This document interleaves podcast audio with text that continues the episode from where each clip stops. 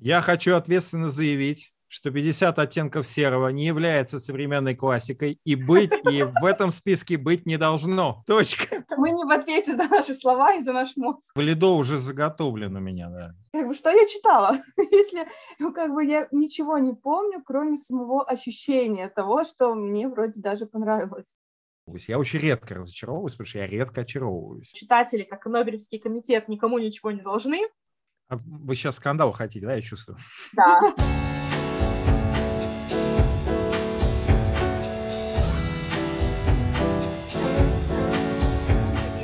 подкаст «Звезды книги», и с вами его ведущие Дина и Даша.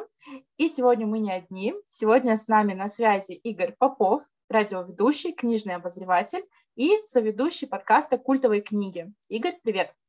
Привет, Даша и Дина. Очень рад быть у вас в гостях. Вот из, как, обычно, в, во времена моей юности, я уже могу так говорить, э, из солнечного дилижана приветы передавали. Вот вам из хмурой ноябрьской э, значит, Москвы, э, вернее, Подмосковья, в солнечный, надеюсь, э, не менее ноябрьский Магадан. Правильно я говорю, да? Или я Мурман. С Мурманска. А, вот так вот. В общем, а, жена учитель географии, да, я перепутал, да, Мурманск. Это нормально. Друзья, сразу прошу прощения. а что эти с этих москвичей-то возьмешь? Вот они вечно Мурманск с Магаданом, слава богу, что хоть не с это Красноярск с, с Владивостоком перепутал, да? Вот я Было бы считаю. обидно, конечно, да. Не, вот. Мурманск я нежно люблю, вот, вот прям очень сильно люблю. И как, почему я его, меня переклинил, я даже и не знаю. Вот это... Я не в ответе за свой мозг, короче, вот так вот. Я решил ну, отмазаться. Я думаю, что это будет девизом нашего сегодняшнего выпуска. Мы не в ответе за наши слова и за наш мозг. Да. Вот. На самом деле, наверное, нужно рассказать, что у нас сегодня за тема. А, на тему нас а, вдохновило название подкаста Игоря «Культовые книги». А, мы сегодня хотим обсудить такую тему, как современная классика. Как именно книги становятся современной классикой, какие книги можно назвать современной классикой из русскоязычных и зарубежных. Ну, давайте, наверное, начнем с такого вопроса. А что вообще такое классика? Что такое современная классика и как книги становятся классикой. А я же радиоведущий. Вы же знаете, что радиоведущий задает вопрос. А вот э, Дина и Даша, а как вы думаете, а что такое классика вообще? Игорь, подождите, но вы же знаете, что мы с Дашей вообще две училки в прошлом, а учителя, они тоже задают вопросы, так что, Игорь, к доске. Ну так вот, все. Проверим ваше домашнее задание. Я, между прочим, тоже препод. Я с понедельника вообще новый курс буду преподавать. Я тоже могу всех доски позвать. Ну ладно, хорошо. Раз уж с меня, так с меня. Хорошо, ну с классикой все очень просто. Классика – это, когда мы говорим про классику литературы, классика э, – это книги литературы, которые уже отсеяны временем и не нуждаются в нашей оценке. Вот и все. Когда меня спрашивают, что такое классика, а вот что такое классика, а вот это классика, не классика. Я говорю, классика – это когда ты не думаешь, э, как бы вот э, классика это или нет. Это уже, собственно, отсеяно. Да? Ну, там сейчас никто не, не вспоминает, на, например, там Дмитрия Перевезенцева, который был очень популярен в 60-е годы. Но зато, когда мы говорим про Владимира Орлова, да, артист Данилов, то прекрасно понимаем, про кого мы говорим. Да? То есть вот э, время уже сделало за нас, например, там Евгений Евтушенко, и представьте себе огромное количество поэтов-шестидесятников, про которых мы ничего не знаем. Они, может быть, и хорошие, но, собственно говоря, вот в этот сон святых не попали э, классически. Да? Поэтому, когда мы говорим про классику, все очень просто. Классика – это то, что уже отсеяно временем и в нашей оценке не нуждается. Как бы ты ни относился к Толстому, у меня к Толстому очень сложные взаимоотношения с Толстым, да? а, при, всей, при всем его величии, эпохальности и вообще значимости, конечно же, Толстого, при том, что я его еще и преподаю в ВУЗе, да, в рамках курса по русской литературе, а, я так как бы очень просто, я фанат Достоевского. Я как-то спросил, когда брал а, интервью у Нобелевского ряда по литературе, дай бог мне памяти сейчас, я вот сейчас вот Мария Варгас Льоса, вот, я и не забыл все-таки перед эфиром, а, и спросил, Толстой или Достоевский, он говорит, ну все-таки, конечно, Толстой, да. Вот, поэтому этот вопрос, который мы все время задаем, за кого ты, ну, в каком ты лагере, Толстой или Достоевский, всегда, кстати, раздражает выбирать какие-то лагеря. Вот, но а, если говорить про а, классику, то очень просто, да, когда говорим про современную классику, да, мы говорим о том, что, а, да, мы думаем, что это останется, но это всегда гадательно. Когда вот э, нужна формулировка, что же такое современная классика, у меня всегда вопрос. Да? Я думаю, что это значимая книга, выдающееся произведение, выдающегося писателя, и я думаю, что ее будут читать. Ну, я вообще очень плохой пророк, честно говоря, поэтому для меня современная классика, вот это словосочетание очень странное. Как для меня словосочетание современное искусство очень странное. Тут либо искусство, либо современное, как бы, вот, ну, вот, потому что часто, ну, то, что мы называем современным, искусством потом не является, да, ну, Хотя а, я с удивлением могу сказать, что некоторые там писатели или, например, если говорить про искусство, там некоторые художники, занимающиеся там перформансом, например, да, или инсталляцией, они уже как бы в истории искусства, хочу я этого или нет, нравится им ли или нет. Ну вот как-то так у меня. Ну вот про, если мы про обычную классику говорим, то есть, конечно, такая проблема, с которой, я думаю, сталкивается каждый э, книжный блогер или книжный обозреватель, как вообще писать рецензии на классику и как говорить о классике сейчас. Потому что есть одна проблема, да, проблема, что, казалось бы, все уже сказано до тебя, людьми, которые гораздо умнее, чем ты. А вторая проблема, что если, например, книга не понравилась, да, то как бы что это, сейчас буду сейчас ругать Достоевского, что ли, в год юбилейный, между прочим, или там Толстого буду ругать, или вообще что это такое. Поэтому, конечно, есть такая дилемма. Мне, например, импонирует подход, э, когда обозреватель, он как бы современной точки зрения смотрит на а, книгу, то есть он пытается понять, как бы связать с современностью, да, текст, который написан несколько веков назад, связать с современностью, э, может быть, увидеть в нем ответы на какие-то вопросы, не только вечные, но и вопросами, которые ставит день сегодняшний перед людьми. Мне кажется, это интересно. Но тут тоже есть, конечно, такой момент, что можно, в общем-то, скатиться в современную повесточку и просто отменить половину писателей, отменить э, э, творчество многих людей, так что вопрос, конечно, тоже такой сложный. Тоже вот интересный момент. Я вот услышала ответ Игоря, и я во многом, конечно же, согласна. Если классика, то это что-то такое образцовое, да, что-то такое несущее некую ценность, и оно актуально на века, да, вот это важно. Вообще, а, как я читала, да, вот классику с латинского, это и есть как раз образцовый. Значение у этого слова множество, буквально там прямое, да, то, что изучается в классах, но в нашем случае, мне кажется, вот опять же, возвращаясь э, к тому, что мы уже записывали такой подкаст про э, как раз школьную программу, да, все ли, вот все ли то, что мы изучаем, действительно стоит называть классикой, ну, и в школе, да, и такие вот тоже интересные вопросы сразу же всплывают в голове. А вообще, вот такую интересную штуку еще прочитала, вот э, греческие трагики, да, известные, традиционные, как, допустим, э, Еврипид, Исхил и Софокл, да, вот в Греции же они, по сути, кем были? Они были классиками.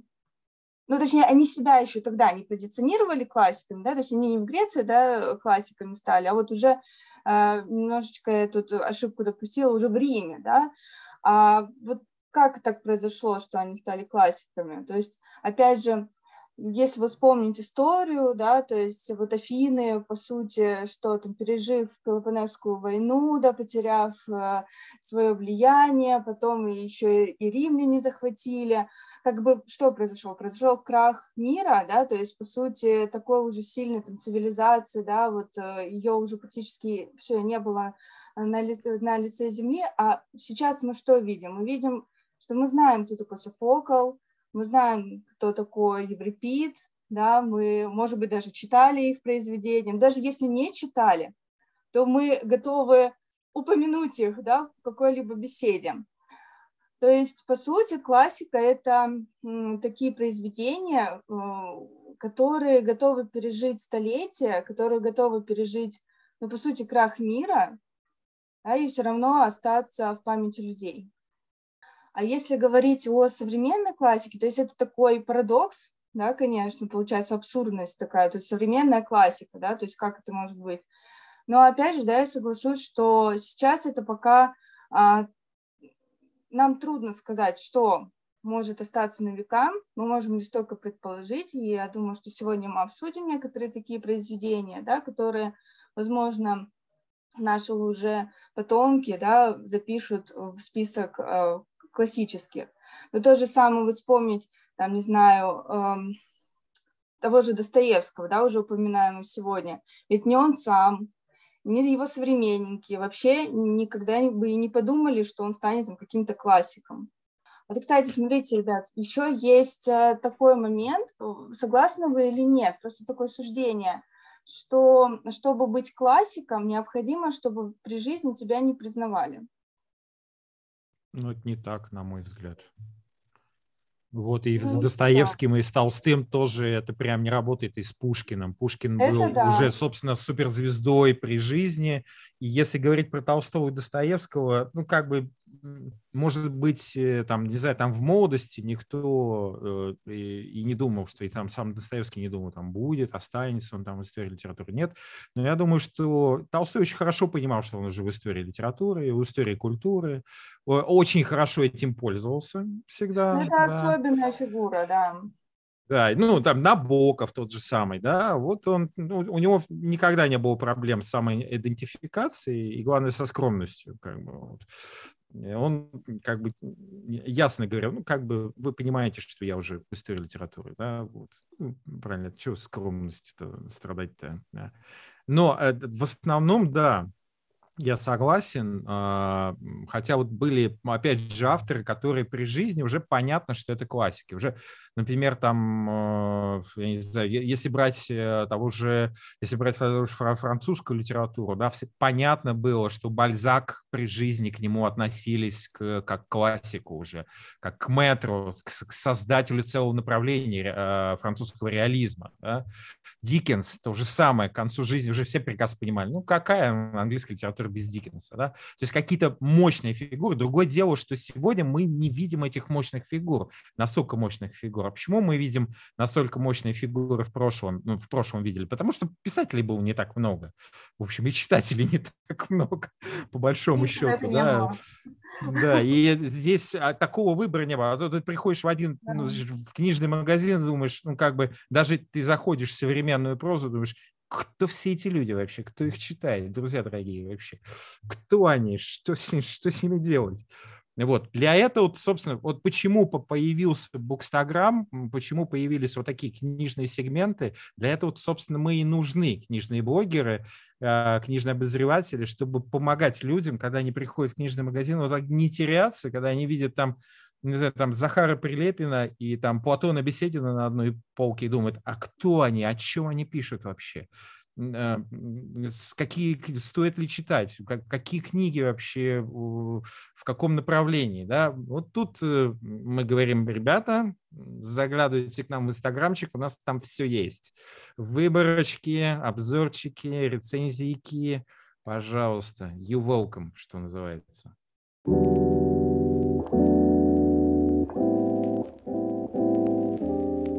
Хорошо, а вот еще такой момент, вопрос, э, который мне интересно обсудить с вами. Вот, допустим, я хочу написать книгу, да, и я вот прям хочу стать классиком в будущем, да. Вот что я должна делать? Я должна писать как Пушкин или как Достоевский, или я все-таки должна ну вот какое-то новаторство приносить, быть смелой, рискованной и эти традиции рушить.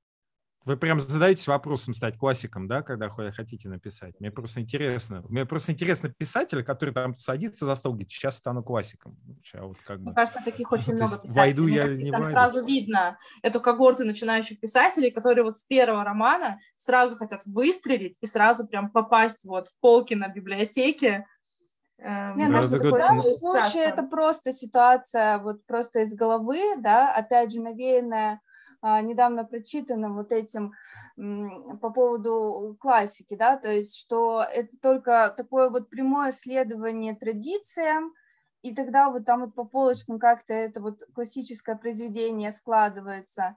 Или же э, вот настоящие классики, они при жизни ну, как бы рушили все эти традиции, и в итоге они смогли стать классиками для своего времени. Ну, я, если меня спрашивают, что вдруг делать, да, э, есть два совета, которые, от которых меня начинает тошнить. Э, первый совет – это следуй своему сердцу, вот, э, и второй совет – что-то там за мечтой, по-моему, еще следуй, да, Mm-hmm. Вот, потому что этого столько, и это уже такая ванилька. На самом деле, я думаю, что задача-то не в том, что, а, что я, надо канон, я в каноне буду, да, или не, я не пойду, я буду разрушать канон. На самом деле а, следовать канону или разрушать этот канон э, исходит из задачи конкретного произведения, что я буду с ним, насколько а, мне это понадобится для того, чтобы мой замысел, собственно, был воплощен. Вот и все. Поэтому и Достоевский, и Толстой, с одной стороны, они создатели канона, а потом ну, как бы Достоевский, он вообще отец русского модерна. Человек из подполья просто почитать, да, и там, записки из подполья, да, и понимаешь, что, ну, как бы это русский модерн, то есть Франц Кавка, здравствуй, да, ну, безымянный герой, абсолютно все признаки модернистского произведения. Думал ли, что Петр Михайлович, что он создает модернистское произведение? Нет, конечно. Он просто писал и воплощал тот замысел, который э, хотел воплотить. На самом деле-то он не воплотил этот замысел. Он только, предви... Э, ну, скажем, чуть-чуть приблизился к воплощению этого замысла. Он же хотел э, писать исповедь великого грешника. И, собственно говоря, записки из подполья – это лишь часть этого замысла была. Да? То же самое с братьями Карамазовыми. Да? Много из этого замысла, записки великого, да, исповедь великого грешника, они, собственно говоря, вошли в а, этот самый главный роман Достоевского. Поэтому я думаю, что здесь все зависит не от того, что ты хочешь разрушить или хочешь следовать канону, а от того, что тебе нужно как писателю для того, чтобы ну, достигнуть своей цели. Вот как-то так, на мой взгляд. А, я, наверное, тоже соглашусь. И мне кажется, если сейчас писатель будет сознательно писать как Толстой и Достоевский, это во многом может восприниматься как такое подражательство просто, да, и а, с другой стороны, если писатель будет прям вот сядет за ноутбук и скажет, что все, сейчас я буду новатором, сейчас я как придумаю новый жанр или новый подход, вообще сломаю парадигму, сломаю все, придумаю что-то новое, наверное, ну, как бы тоже это не получится, потому что это все довольно искусственные цели. И вообще цель попасть в канон, да, стать классиком при жизни, немножко искусственно, как мне кажется. А, действительно, согласна, что нужно прежде всего думать о реализации своего собственного замысла и о том, чтобы а, именно выразить себя, да, а там уже войдет это произведение в канон, не войдет, это уже, наверное, не писателю, не писателю решать. Илья, вот. я, сам ста, я сам стану законодателем канона, как это было с Достоевским, как это было с Толстым. То есть, когда Толстой написал «Войну и мир», то есть, вот, ну, представьте себе, при, представьте себе, например, даже не Толстого, а можно представить, не знаю, Томаса Манна, да, который молодым mm-hmm. человеком пишет Буденброков да, да. А, и за это получает Нобелевскую премию. Все, чувак, все, сиди на печке, кушай щи свои немецкие, колбасками баварскими за, закусывай, как бы запивай свои, в общем-то, вкусненьким баварским пивом, и все, и больше ничего не делай. Так нет же, у него впереди волшебная гора, у него впереди доктор Фаустус, у него впереди самое-самое интересное. А, вот, э, и, а, например, если говорить про современный классик, Томас Ман думал, что он современный классик. Когда ему дали Нобелевскую премию, скорее всего, он понимал это. Ну что, выше прыгнуть невозможно. Круче, круче Нобелевской премии по литературе. И вот это, кстати, многие в дневниках, многие писатели, опять же, Герман Гессе получил э, уже зрелым писателем Нобелевскую премию. Да? Знал ли Герман Гессе, что он современный классик? Ну, как бы уже. Ну, как бы я думаю, что да. Вот, ну, по крайней мере, точно догадывался. Хотя при самопиле, самобичевании Германа Гесса, я думаю, что он всегда в себе сомневался.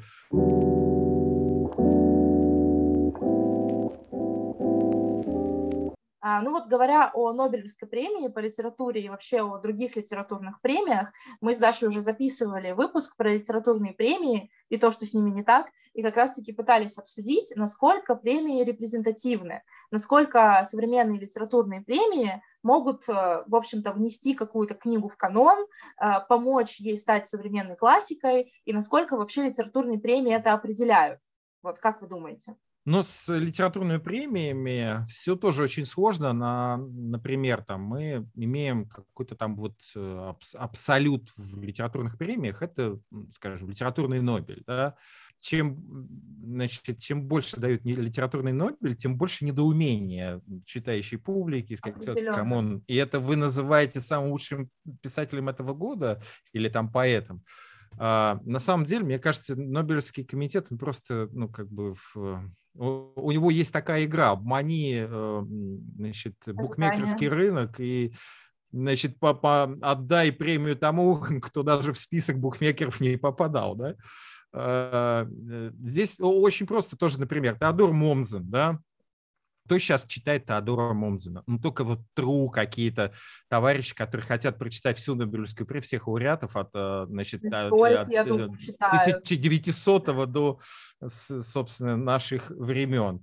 А, там, или историки, которые знают, что Теодор Момзен был очень узким историком, он изучал э, римскую, даже не империю, а республику, да, историю э, Рима и историю Римской республики. Уже тогда Теодор Момзен был ну, весьма, скажем, специфичным историком, э, работы которого так, ну, прям не то, что сильно даже среди историков сильно обсуждались, а уж сегодня вообще его просто не помню, да, но э, при этом Мистраль замечательный поэт. Ну, скажем так, мягко, конечно же, Мистраль, который был один из первых лауреатов Нобелевской премии, прям сам, не самый читаемый из французских поэтов, особенно, а его же еще, еще считали певцом Прованса, да, Мистраля. Ну и так далее. Есть много писателей, например, там, кто сегодня серьезно читает э, э Исагира, короче, вот, и вот последняя фамилия, то есть испанского драматурга, да, ну, как бы те, кто испанцы наверняка его знают.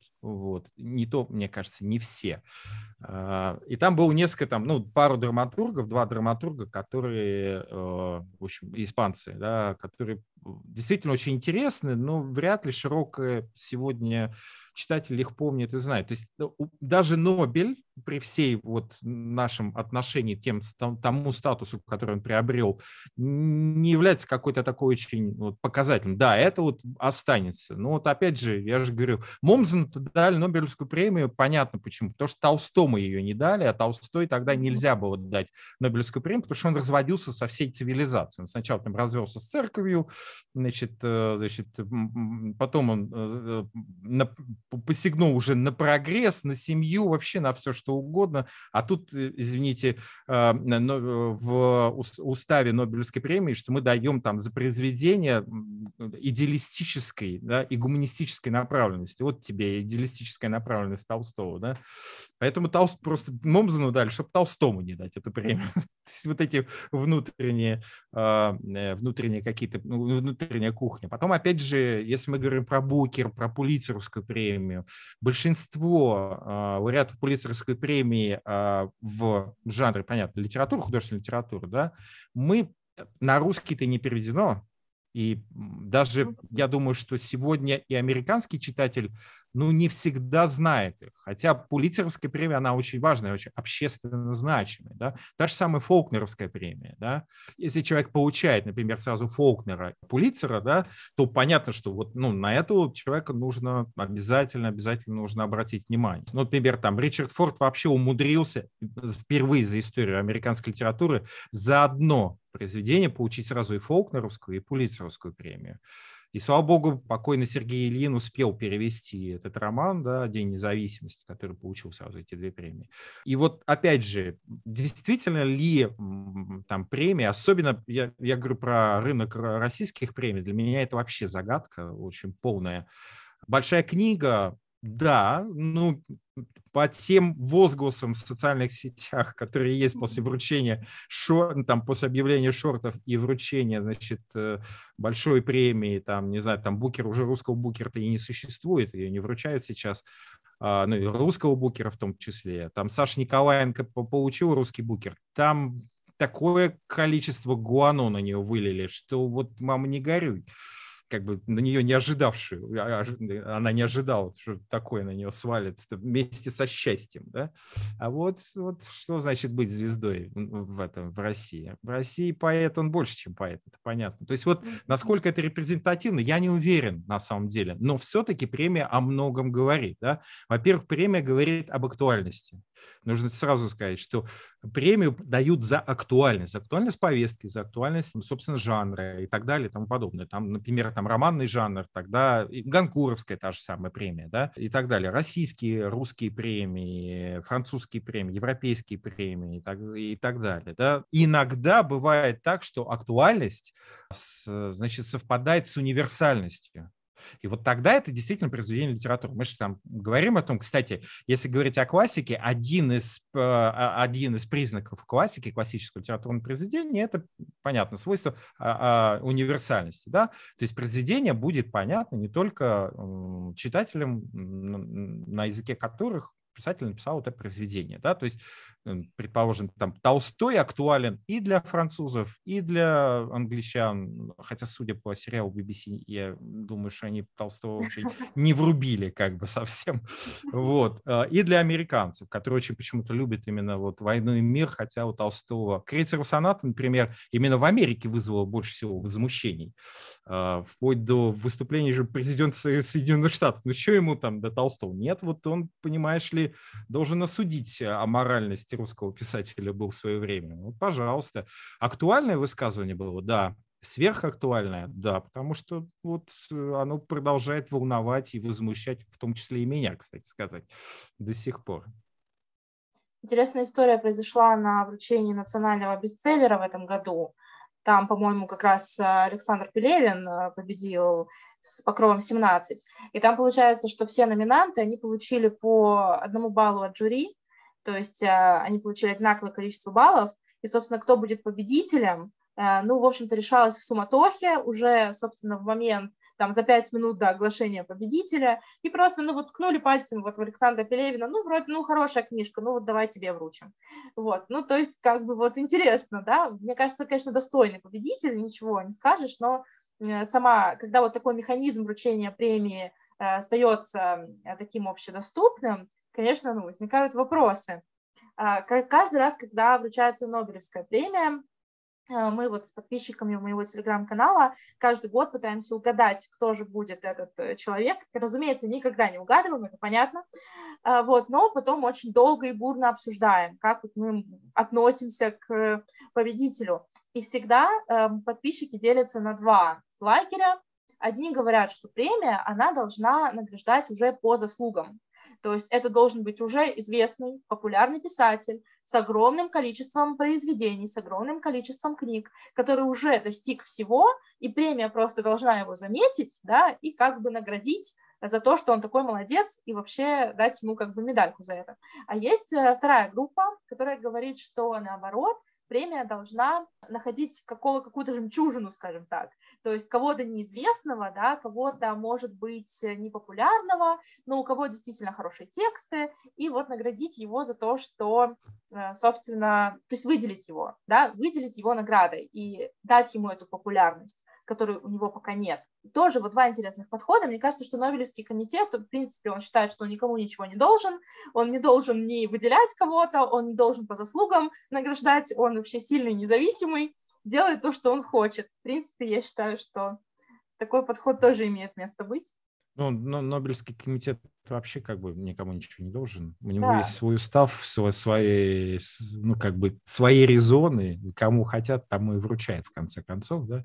Другое дело, что мы как-то, ну, понимаем, как мы, общество Нобелевское, Нобеля сделало таким каким-то, а, вообще наделило а, статусом универсальным. Ну, вот как бы Нобелевская премия, вы же понимаете. Например, э, у математиков есть своя собственная премия. Математикам Нобелевской премии не вручают. Но они взяли свою собственную премию премию сделали, и она у них своя математическая Нобелевская премия, да, вот, пожалуйста. А, и здесь вот ты хочешь пляши, хочешь не пляши.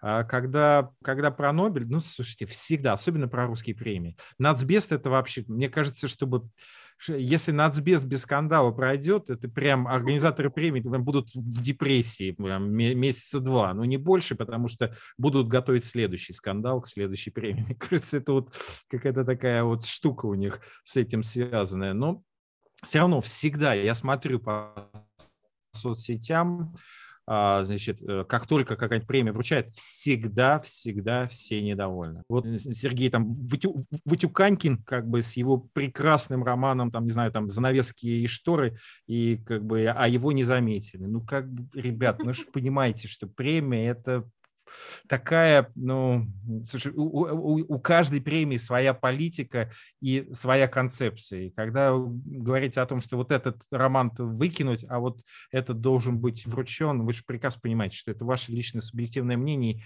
и с вами, как раньше писали в журналах, редакция оставляет за собой право не соглашаться с мнением автора.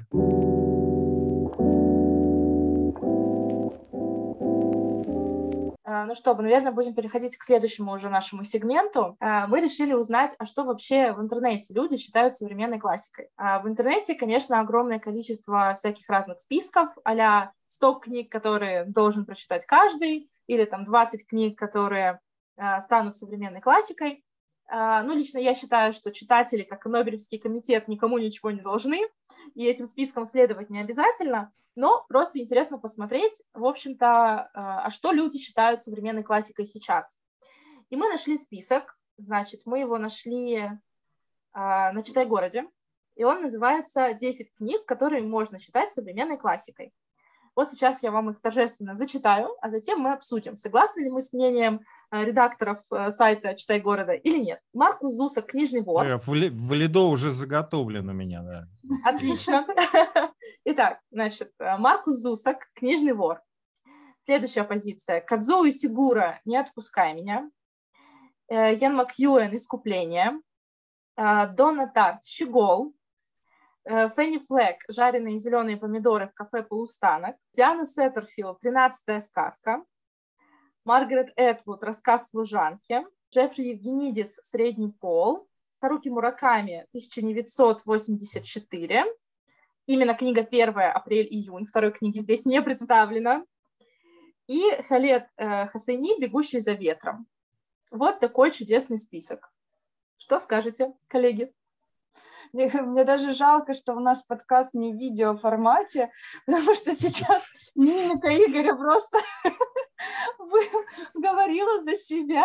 Это правда. Да, я там ну, реагирую на каждое, э, значит, э, не побоюсь этого слова, позицию. Но, видите, здесь э, хочу я или не хочу, мне кажется, что там, там та же Дона Тарт при очень сильном обсуждении ее она уже, в общем-то, как бы может считаться классикой, да, тем более при экранизации-то уже есть.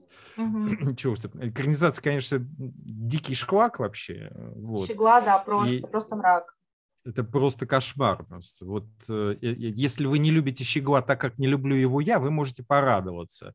Вот. Я тот редкий случай, который не любит щегла. Вот тут редкий случай. Интересно. Причем я даже могу объяснить, почему. Потому что Конечно. Я, я мучил полтора месяца эту книжку, и потом да, дико возмущался. То есть, во-первых, полтора месяца меня заставить читать книгу. Что это такое? Я как бы... Ну, как бы я обычно ну, на такую книжку на 700 страниц у меня максимум неделя. Это как бы я очень медленно читаю, если я вот э, неделю, да. А тут вот полтора месяца, я, а потом думаю, а что вот интересного мне это сообщило книгу? То есть как бы э, новый взгляд на э, Дэвида Копперфилда Диккенса, что ли, я не знаю. Э, на «Остров сокровищ» э, Роберта Льюиса Стивенсона или на Киплинга, то есть он как бы такая вот литературная матрица. Вот. То есть я ничего для себя в ней какого-то нового, особенного не нашел, и поэтому и даже увлекательная история, честно, вот меня увлекать, не увлекла эта история. Потом я очень много топил значит, против Щегова. Меня даже а, Щегол вошел в мой, а, мой топ, я называю это минус 10 книг называется топ. То есть 10 самых нелюбимых книг, это вот Щегол. Но я понимаю, что я как бы не, абсолютно не показатель. Это не означает, что я не люблю эту книжку, это не означает, что эта книжка плохая. Просто я ей не поверил, и она, э, знаете, есть такое модное слово, которое я очень не люблю, не зашла, что называется, да? Mm-hmm. вот, я вообще не понимаю, что такое зашла, куда она должна входить и не входить, ну ладно. А, значит, но, опять же, Щегов А, объективно хорошо написанный текст. Вот, несмотря на то, что вот, ну, я не люблю этот текст. А, говорить о современной классике, наверное, вот да, я могу сказать. Что там еще было? Ну, там, Кадзу Сигур почему-то вы выбрали «Не отпускай меня». Понятно, почему, да, актуальная повесточка там, значит, социальная. Мне кажется, это самый всегда. такой популярный у него все равно остается. По, несмотря... по мне, Кадзу Сигура, да и аминь. А, потому что, но, конечно, погребенный великан пока. Пока это, наверное, самая сильная книга Сигура, и, ну, именно за нее, давайте будем честны, именно за нее он получает mm-hmm. Нобелевскую премию, да. Что там еще, кроме... Ну, поэтому Казу Сигура, да, я согласен. Что там еще было-то? Ну, а, Евгенидис, понятно. Макьюин, да. Макьюин, Макьюин я да. хоть так, так что-то скорчил гримасу. Макьюин, да. Это действительно очень, очень важный роман и важный писатель. Опять же, не совсем мне близкий но э, не признавать, в общем-то, что да, это, это очень сильно и, и очень хорошо, не могу, и да, главное, не хочу в данном случае уже, да. Что там еще? Евгенидис, Евгенидис я не люблю там. Евгенидиса, mm. да, я не люблю Евгенидиса, я особенно не люблю его средний пол, понимаю, что это какое-то высказывание на популярную актуальную повестку, очень важное, может быть. Меня оставило, вот средний пол вообще оставил равнодушным, хотя Евгенидис это хороший писатель. Он, он умеет работать с языком, он умеет работать с метафорами, причем, ну, как бы все в, в норму и все очень хорошо. Вот. Но меня как-то вот э, что-то не очень. Что там еще у нас было? А, Маргарет Этвуд, я помню, точнее, двумя руками за рассказ служанки, но не надо было писать продолжение, потому что продолжение — это просто вообще, мне кажется, худшая книга, которую я прочитала в прошлом году. Это, это было ужасно. Но вот рассказ служанки определенно. Ну, а, в том смысле, что я согласен, да, рассказ служанки. Я другое дело, что я, ну, скажем, мне не нравится этот роман, ну, по другим совсем причинам, и не, и не, и не потому, что я там как бы занимаюсь мизогинией против, против феминисток, да, просто вот мне, мне показалось э, немножко вычурно, написан он великолепно. Вот, вот рассказ служанки написан великолепно. Другое дело, что, ну, меня там некоторые вещи просто иногда смешили, да, когда я читал, а, Именно потому, что Маргарет Этвуд умеет так сгущать краски, делать все это таким мрачным, прям такой неоготика. А он написан-то давно. В том-то uh-huh. все и дело, что он написан до популярной повестки, что называется, да. И поэтому рассказ служанки, да, Маргарет Этвуд. А еще Маргарет Этвуд, это, это как бы современный, кстати сказать, канадский классик литературы, да. признанный в Канаде уже классиком, и уже все, она сидит себе на троне классика современного, почесывает за ушком, как бы, и подумывает, что бы еще, как, как бы еще ипотировать публику каким-нибудь текстом. Так что вполне, да. Вот Диана Сеттерфилд, 13 сказка. Вообще а... не понимаю, как она сюда попала, вот честно говоря. Я а. не понимаю, каким образом она может стать, э, ой, стать э, классикой. Вот просто, ну, мне кажется, банальный текст очень на мой э, взгляд. Двенадцатая сказка из того, что написано в Сеттефилд, я считаю еще ничего, но это, конечно, пример такой развлекательной Ах, еще, литературы. Еще ничего, оказывается. Но остальные, просто по сравнению, потому что я-то читала все три книги, которые есть в Сеттефилд, Белман и Блэк, это просто вообще ужас, мрак, и я хочу стереть из памяти воспоминания о том, что я читала этот роман, это было очень плохо, очень тяжело. Э, Пока течет река, э, мне показалось слишком пресной, вот прям пресная, там она очень увлеклась речными метафорами, и какой-то вот ни о чем, вот, вот прочитал, забыл, думал, что это вообще такое, к чему это было написано, непонятно. Э, тринадцатая сказка, она как-то попала в нерв э, времени и в интересы, видимо, целевой аудитории в свое время, когда она там лет уже, э, сколько, 11-12 она выходила в первый раз. Вот. Но, наверное, мне кажется, в канон, ну, вряд ли она войдет. Вот я читала у нее тоже вот как раз тринадцатую сказку сначала читала и читала про реку, да, собственно. Река мне вообще тоже не понравилась, э, причем я ну, ожидала очень многого, потому что вот 13 сказка мне зашла в свое время, Но, конечно же, когда я ее читала, и после того, как я ее прочитала, у меня даже мысли такой не было, что это там даже мой личный топ какой-то, да. А, меня она взяла ну, первое, это атмосферной э, вот этого книжного такого мира, да, потому что главная героиня, она там связана с книгами, это, вот, ну, мне это интересно читать. И второе, такой вот интригой, да, вот мне нравятся такие а семейные саги, да, там ну, не, не совсем семейная сага, но вот когда вот скрываются какие-то тайны семейные, вот что-то вот такое. Но это опять же, ну, мне кажется, такие книг, ну, как бы не то чтобы много, да, я сейчас не посчитаю сколько, но это не какой-то эталон, да, на который стоит равняться. Вот тоже вопрос. Тем более, что она довольно-таки вторична, потому что это же, по сути, такая попытка написать готический роман, только в современности, да, с какими-то современными персонажами и сюжетами. Вот именно потому что «Двенадцатая сказка», она для своего развлекательного жанра хороша, но из-за того, что она вторична, мне кажется, она здесь немножко лишняя в этом списке. Еще у меня много вопросов к Фенни Флэк, например. Вот к этому роману точно. Фенни Флэк великолепна, и, в общем-то, да. она вполне себе может быть э, современным классиком просто по совокупности, что называется, заслуг. Да? Mm-hmm. А, но мне, например, вот Фенни Флэк вызвала меньше скажем, меньше вопросов, чем, а, скажем, Сеттерфилд, вот сто процентов.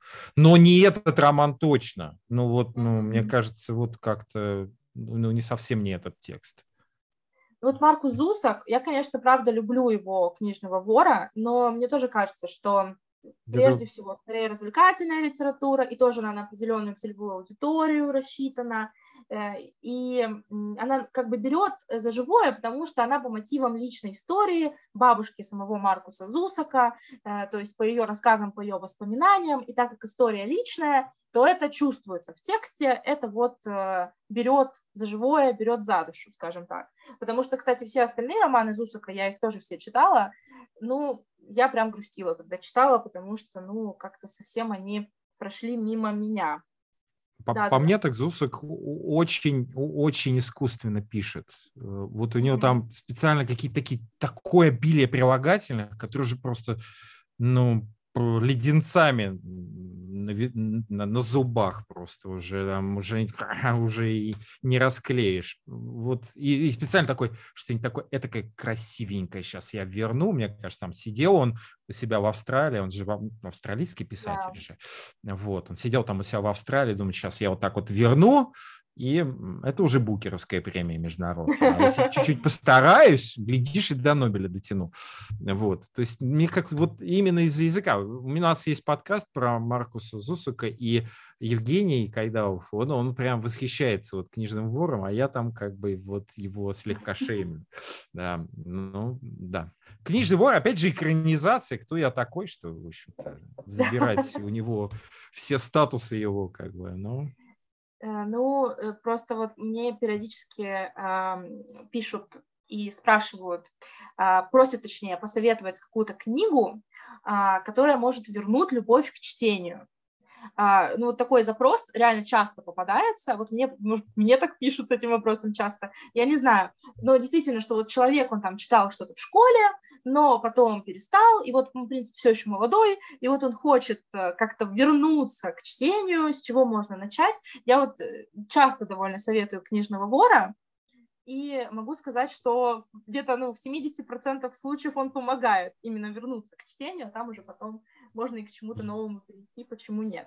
А вот Харуки Мураками, я, как думаете, заслуженно? Ну, я, Харуки Мураками значимый писатель, другое дело, опять же, я его не люблю, вот это данностью. Я же говорю, что вот что не, что не ткни, все, все Игорь начнет ворчать там. Я не уверен, что вообще вот этот роман, и почему первая часть, я еще говорю, а по главам они не пытались распределить значение? Ну, вот как бы Харуки Мураками... в десятой главе, вот она удалась настолько, что она да, станет... вообще просто, да, да. Ну, э, почему не охота на овец, который, в общем, который выстрелил Харуки Мураками, по большому счету, и о, о которой начали говорить не знаю. Ну, да, Харуки Мураками, скорее всего, это современная классика, я тут соглашусь, э, несмотря на все, весь мой скепсис к самому Харуки Мураками, хотя, в общем-то, он действительно хороший писатель, он хорошо пишет. Другое дело, что мне не нравится там, что он пишет, это уже другой вопрос. да, он как раз не попадает вот в то, как бы, десяточку, которую я бы хотел, чтобы он попал. Ну, да, Харуки Мураками, да, но вряд ли именно этот роман. То есть я не понимаю, почему именно этот роман. Я тоже согласна. Мне тоже кажется, что Мураками, да, роман нет. И остался у нас последний кандидат.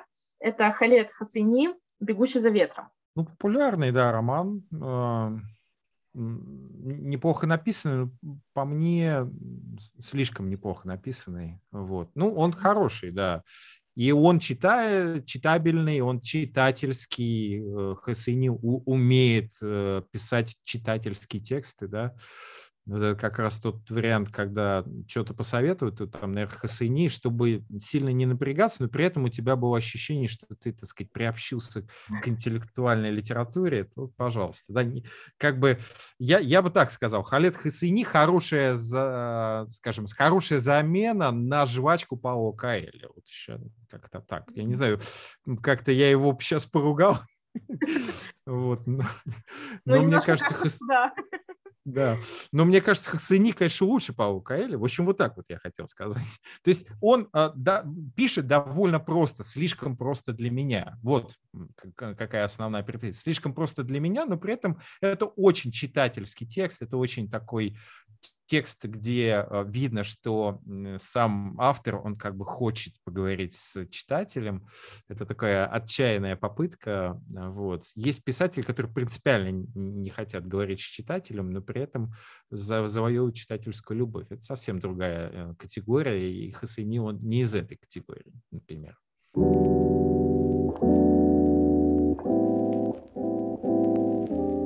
Ну вот э, сейчас, пока обсуждали, я тут, наверное, меньше, конечно, говорила, потому что анализировала, наверное. Так, сейчас вынесешь вердикт нам. Да, разговор. Ну вот у меня такой вопрос, потому что два раза прозвучало, что кто я такой, значит, по его книге, значит, экранизация, да? Так получается, что это вот один из критериев современной классики выходит, что если экранизировали твою книгу, то ты как бы вот уже получил бонус Потому что Нет, стать классиком? Потому что так-то 50 оттенков серого тоже экранизировали, или какие-нибудь сумерки тоже экранизировали. Я хочу ответственно заявить, что 50 оттенков серого не является современной классикой, и быть, и в этом списке быть не должно. Точка. Потому что и экранизация и, и потому что экранизация это по большому счету гуану, как бы. Я думаю, что, конечно, смотря какая экранизация, э, экранизация э, – это как минимум бонус. То есть как бы книга действительно выстрелила хоть куда-то, да, не по воробьям.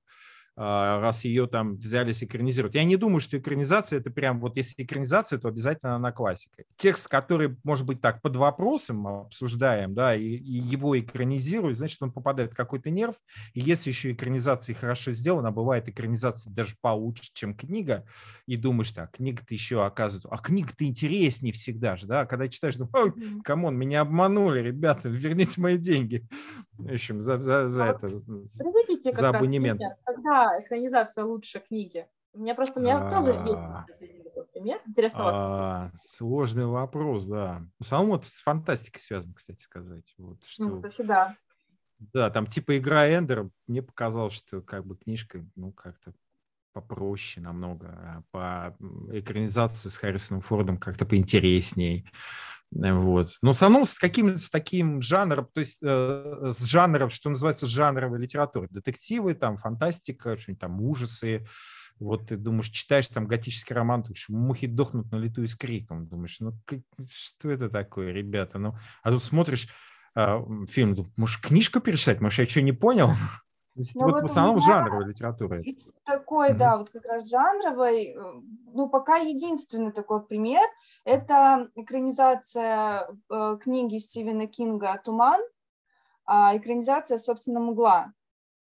Вот мне экранизация нравится больше, чем сама книга. Причем я сначала смотрела еще в детстве, потом еще раз несколько раз пересматривала, а потом как-то я ее все-таки прочитала, и я поняла, что мне, ну вот, текст не так интересен, как вот, вот было интересно смотреть картинку.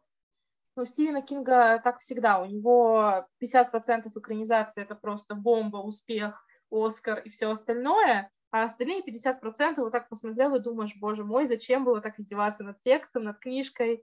Но что мне нравится, что Стивен Кинг, он всегда любит свои экранизации, вообще чтобы, ну, кроме «Сияния», конечно. А, большинство, особенно к современным каким-нибудь сериалам, к современным каким-нибудь экранизациям, он относится хорошо. Ну, это кроме «Сияния», да, разумеется. Там-то вообще все, все плохо ну, было. кстати сказать, если про, говорить про Стивена Кинга, вот современный классик 100%. Про экранизации, мне кажется, что вот «Бойцовский клуб» — фильм, который гораздо лучше, чем книга. Вот у меня, по крайней мере, сразу такой пример всплывает. Но это просто, может быть, во мне просыпается моя личная нелюбовь к Чаку Паланику. Но как-то Чак. Паланик великолепен, но я его не люблю абсолютно просто. Вот, но его книжку про то, как писать, э, значит, книги, прям я ну, кстати, вот, да. крайне всем рекомендую. Прям крутейшая книжка. Я Не могу самому всем, кто... своими советами. Да, мне тоже так кажется, да.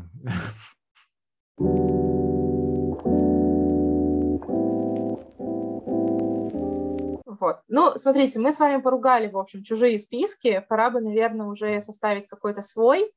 Э, давайте обсудим, может быть, э, какие, каких представителей русскоязычной прозы и каких представителей зарубежной прозы мы бы с вами могли назвать современной классикой. Может быть, без топов, да, ну просто вот кто приходит первым на ум, может быть, кто прям вот рвется попасть в наш список. Давайте. Ой, честно, вот самое первое, сейчас Дина меня тут будет бить. А, первое, это у меня Поляринов и Риф. Отлично. Вот, да. Yes, yes, yes, yes. Поляринов. Почему бить? Потому что ну, мы в последнее время постоянно его упоминаем. Да, но я считаю, что это вот моя первая... Поляринов великолепен.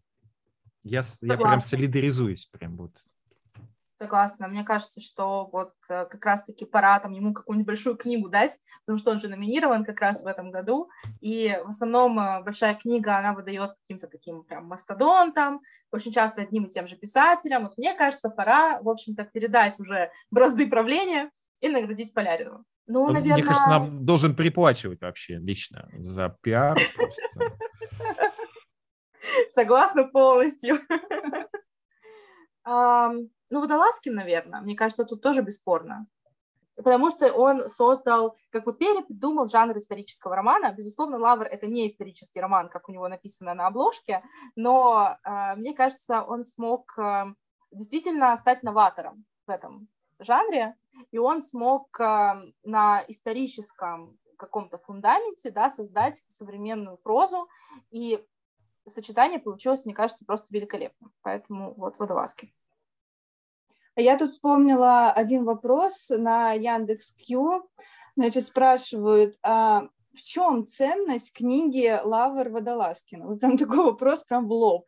В чем ценность-то вообще?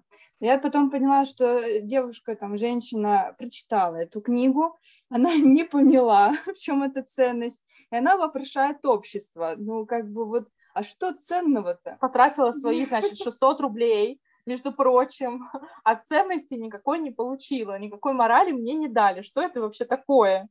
Да, ну вот интересно. Что делать-то в конце, ребят? Скажите, что делать в конце? Что хотел сказать автор? Да. Что произошло-то?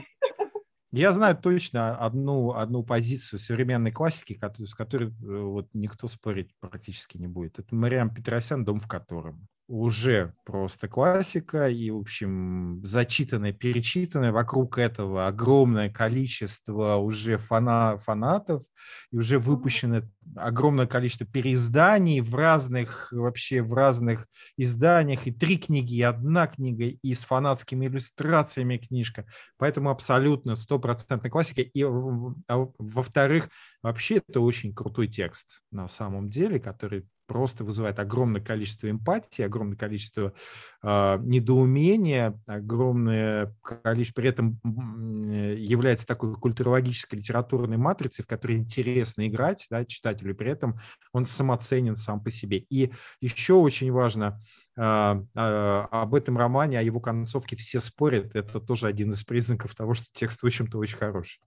Но опять же, вот из последнего, что мне э, понравилось, то, что я читала, но опять же, можно ли это назвать прям классикой, да, это вот Павел Жан и прочие речные твари. Мне понравилось, на... да, Вера Богдана, мне, мне понравилась насыщенность книги, ее объемность, ее актуальность, э, ну, как бы насколько это, конечно, прям вот классикой станет, но это вопрос, я бы вынесла, наверное, эту книгу на обсуждение. Ну, как бы Евгения Некрасова. Я просто ее очень люблю. Э, мне кажется, что э, вот она тоже новатор. Она новатор в плане языка и стиля. Потому что язык, которым она пишет, это просто что-то ну, невероятное. Э, каждый раз это какие-то очень такие точные метафоры, точные хитросплетения, которые попадают прямо в цель. Так что для меня Евгения Некрасова это уже безусловный классик для меня лично. Вот. Хотя, конечно, она молодая писательница. Вот, у нее тоже еще все впереди. Но она не боится брать сложные темы. Например, с ее э, романом «Кожа», который на букмейте, он выходил как сериал книжный. Вот. И мне кажется, это такая тема очень необычная, да, что э, есть такой фантастический элемент, что темнокожая рабыня и русская крепостная крестьянка меняются кожей. И вот как они будут вообще жить и взаимодействовать в этом мире. Сложная тема, но тем не менее, мне кажется, ей удалось ее э, реализовать и воплотить. Безусловно, я ее люблю именно за язык, именно за слог. Наверное, все-таки, конечно, рано говорить, классика это или нет, но я ее как бы выделю, потому что вот так трепетно к ней отношусь. А вот я, удивил, я удивлен, что этого автора и эти книги, даже вариантов не было. Алексей Иванов, «Золотый бунт» и «Сердце Пармы». Мне кажется, прям вот, ну уже. Честно, он был а... на, на языке Но э, я просто, у меня не очень хороший опыт с его пищеблогом, и я его как бы не особо пока вот ну, не, не, это, конечно, так, не люблю вот это полюбила, там, да, ну, как бы мы там не любовь должны любить, ну, там, мы что, Творчество, кто, да? ты можешь его полюбить. Творчество, ну, ладно. В общем, я пока еще не прониклась творчеством. Э, этого писателя, поэтому вот он у меня и не всплыл. Хотя, конечно, когда я сейчас прокручивала, кто у нас из таких, кто постоянно на слуху, да, вот как Водолазкин, это, конечно же, еще и Иванов. Да, «Золото бунта» и «Сердце Пармы» — это прям вот на мой взгляд, уже отсеянные романы, любовь к которым, читательская любовь к которым уже вот прям вот ну, чуть ли не стопроцентная. То есть это те, те романы, которые я вот могу спокойно назвать. Я не все люблю Алексея Иванова, что он написал, «Золото, бунт и сердце Парма» — это вот те две книги, которые я могу смело назвать современной классикой, на мой взгляд я согласна, что Иванов, я воспользуюсь вашими словами, Игорь, я скажу, что, конечно, я согласна, что Иванов это хороший писатель, но лично мне он не нравится, поэтому как бы я бы его не назвала сто процентов, я многое пыталась у него читать, э, каждый раз это было, как бы, ну, это было мучение, более-менее мне как раз понравился пищеблок, но я понимаю, что это, безусловно, развлекательная литература, представитель такого, крепкий представитель жанра, но, наверное, не более того, вот, хотя, да, безусловно, без Иванова список был бы точно неполным. А вот, кстати, как вы относитесь к Гузель Яхине? Как вы считаете, это современная классика или нет? А вы сейчас скандал хотите, да, я чувствую? Да. Я ее не люблю абсолютно. И Зулиху, то есть я, ни один текст, ну, ни один роман мне не понравился. Не, и она тоже у меня входит в, в мой топ минус 10. Как бы. вот, особенно Зулиха, просто, на мой взгляд, один из самых тех текстов, которые... Все, мы закрыли обсуждение. Но я знал, что ну, обязательно Гузель Яхина будет фигурировать как бы в этом каком-то значит, ну, современной классике. При, при том, что там... При ее тиражах, а, при ее читательском... В ее тиражах, ее там, в общем, премиях и зарубежных, то, в общем, как бы... Ну, тут я, я даже не могу сказать, что это хорошо написано. Вот как. Ну, тут надо отдельно, мне кажется, подкаст про Яхину записывать, потому что сейчас мы ходим по очень тонкому льду. По очень без меня, льду. ты без меня. Нет, мы вас позовем. Обязательно, вот прям. А я буду молчать. Как вы думаете, Игорь? М-м, не так, как вы. А вот тут надо будет уже видео-подкаст точно делать. Сто процентов, сто процентов.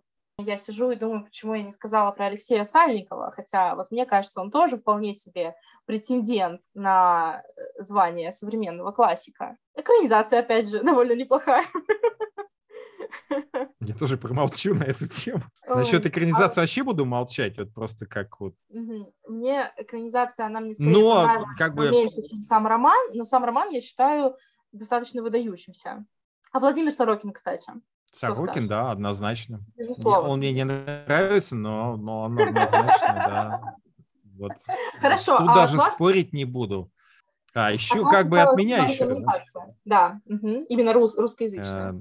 Э, русскоязычный, да, пожалуйста, Андрей Рубанов, я считаю, что вполне себе да, да, может да. Э, стать современным классиком, и Финист Ясный Сокол, и великолепный человек из каких-то, э, не знаю, как это сказать, скрепных проблем или скрепных тем, да, таких про скрепы мы сейчас все любим там что-нибудь вернуть, вот, и при этом он это делает очень иронично и очень, не знаю, а, очень талантливо, очень здорово. И вообще читательские книги. И «Финист. Ясный сокол», а, они очень разные. И «Человек из красного дерева», Андрей Рубанов, ну, на, на мой взгляд, вполне себе претендент.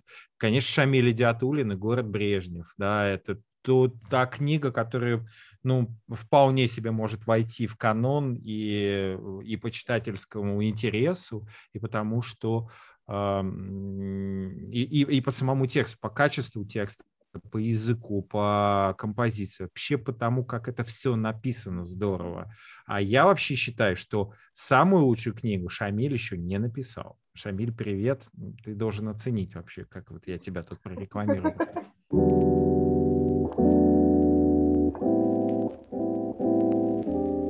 Ну что, тогда переходим уже к зарубежной современной классике.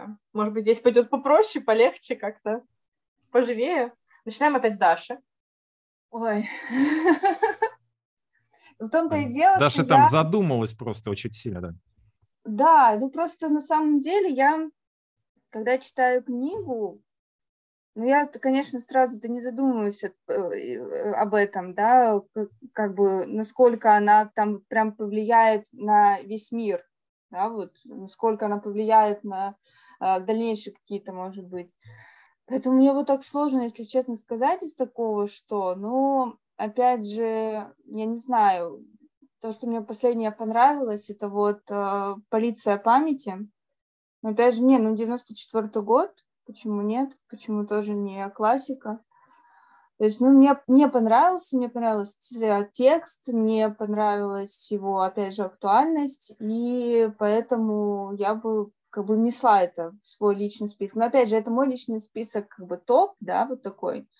Насколько это действительно прям такое классическое произведение, пока вот вопрос. Потому мне кажется, я э, читаю обычно таких вот авторов, которые как бы либо вот недавно стали, ну, как не то, что недавно стали популярны, ну, то есть, вот, например, вот из таких, кто вот все читают Тар, да, сегодня, я ее не буду читать, потому что ее все читают. там Кого читают? Вот, э, тоже Тар, да, вот Тар читают. А, а, я ее не буду читать, потому что все ее читают, и я ее надкусила, мне не понравилось, и я как бы не стала. Я в основном читаю как раз-таки таких либо малоизвестных писателей, либо вот как-то вот такое, что э, сложно сказать, будет ли это классикой, поэтому мне даже что с русскоязычной литературой, что зарубежной, мне трудно вот, вот такой вот список составить. Но пока давайте остановимся на полиции памяти, потому что это вот последняя книга из зарубежной, которая вот прям мне в сердечко запала. Вот. Ну, Джулиан Барнс, мне кажется, это бесспорный вариант. Эм, так, интересно. Мне просто кажется, что... Нет бесспорных вариантов, нет. Хорошо. Э, мне просто кажется, что у него, он тоже лицом, в общем, его тексты лицом повернуты к читателю, э, что тоже довольно важно.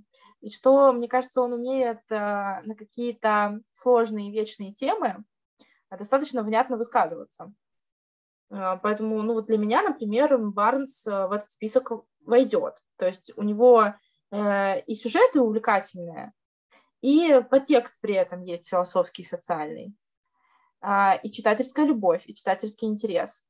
Вот. Он, у него есть уже Букеровская премия, но, мне кажется, не за самый его удачный роман, то есть не за предчувствие конца нужно было давать, это что-то другое. Хотя и предчувствие конца мне тоже нравится, но, но э, ну, может быть, по совокупности заслуг в мой топ он, мне кажется, точно входит.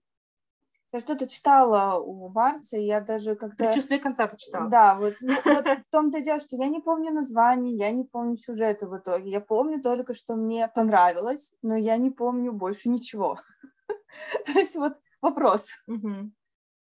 Как бы, что я читала? Если, ну, как бы я ничего не помню, кроме самого ощущения того, что мне вроде даже понравилось.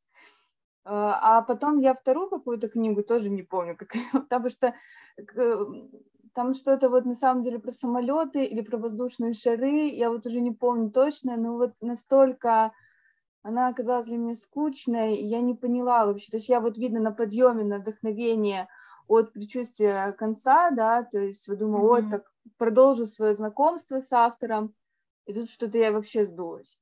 То есть ну, а вот история мира в десяти с половиной главах разве не заслуживает э, эта книга войти-то в топ, в канон-то современной классики? Мне кажется, вполне.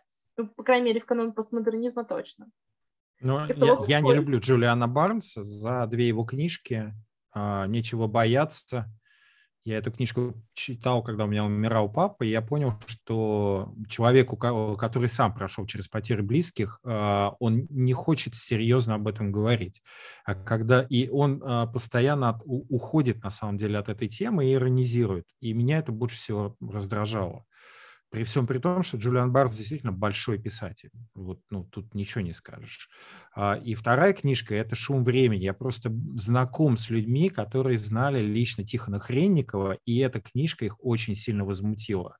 Такое впечатление, что Джулиан Барнс посмотрел интервью с Шестаковичем – и написал по мотивам просто книжку. Я считаю, что это недостойно большого писателя, такой подход. И поэтому Джулиан Бардс для меня вот закрытая тема. Вот эти, я прочитал две книжки, и две книжки меня дико возмутили.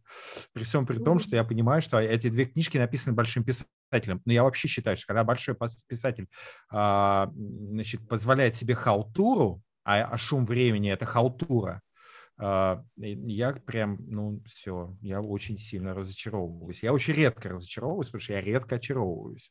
Вот, но Джулиан Бартс как раз из этих писателей. Так, теперь ваш ход. А у меня беспроигрышный вариант. Э, это э, мой любимый Робертсон Дэвис, э, прижизненный классик. Он уже, ну, конечно, не живой, но Робертсон Дэвис с его корнишской и Дефорской трилогиями. Вот еще при жизни он стал классиком канадской литературы и вполне себе с Маргарет Этвуд разделял этот трон, пока не отошел мир иной.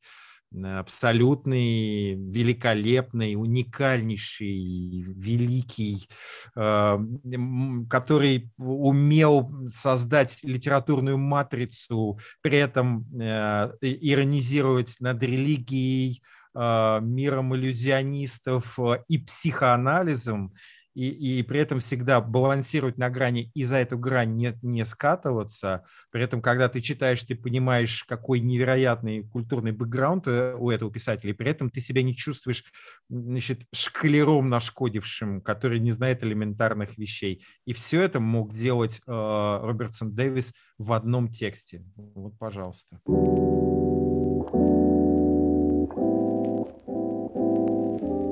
Ну что, на исходе второго часа нашего такого животрепещущего обсуждения, я думаю, что пора заканчивать. Я бы сказал, на исходе второго часа нашего онлайн-марафона, как бы. Да. А, ну что, друзья, во-первых, э, вот вам домашнее задание для всех наших слушателей. Составить свой собственный список книг, которые могут войти в канон современной классики, и, безусловно, поделиться им в комментариях. И, в общем-то, оставить комментарий к нашему подкасту вы можете либо в инстаграме нашего подкаста Ice and Books Podcast, а, либо в Apple подкастах, либо на Кастбоксе. Будем очень рады вашей обратной связи. Ну и, безусловно, подписывайтесь на подкаст «Культовые книги», обязательно его слушайте и комментируйте. Спасибо большое, Игорь, что согласились принять участие в записи нашего эпизода. Мы были очень рады с вами побеседовать. Я полностью согласна. Взаимно. Да, взаимно, Дина и Даша, очень рад так уже практически очно познакомиться, несмотря на то, что я уже анулся с городом. Вот я это вот прям себе уже не прощу. Я прям на карте Мы уже забыли, честно говоря, так что не переживайте. Да. В общем, спасибо, что пригласили. Было очень здорово, и я с удовольствием еще приду, если пригласите. Вот. И э, с удовольствием нужно, на, надо обсудить с кем-то. Я... Я, я. Я в этот, в этот момент я буду на больничном. Итак, все, спасибо всем большое. До новых встреч. Всем пока-пока. Пока-пока. Всем пока.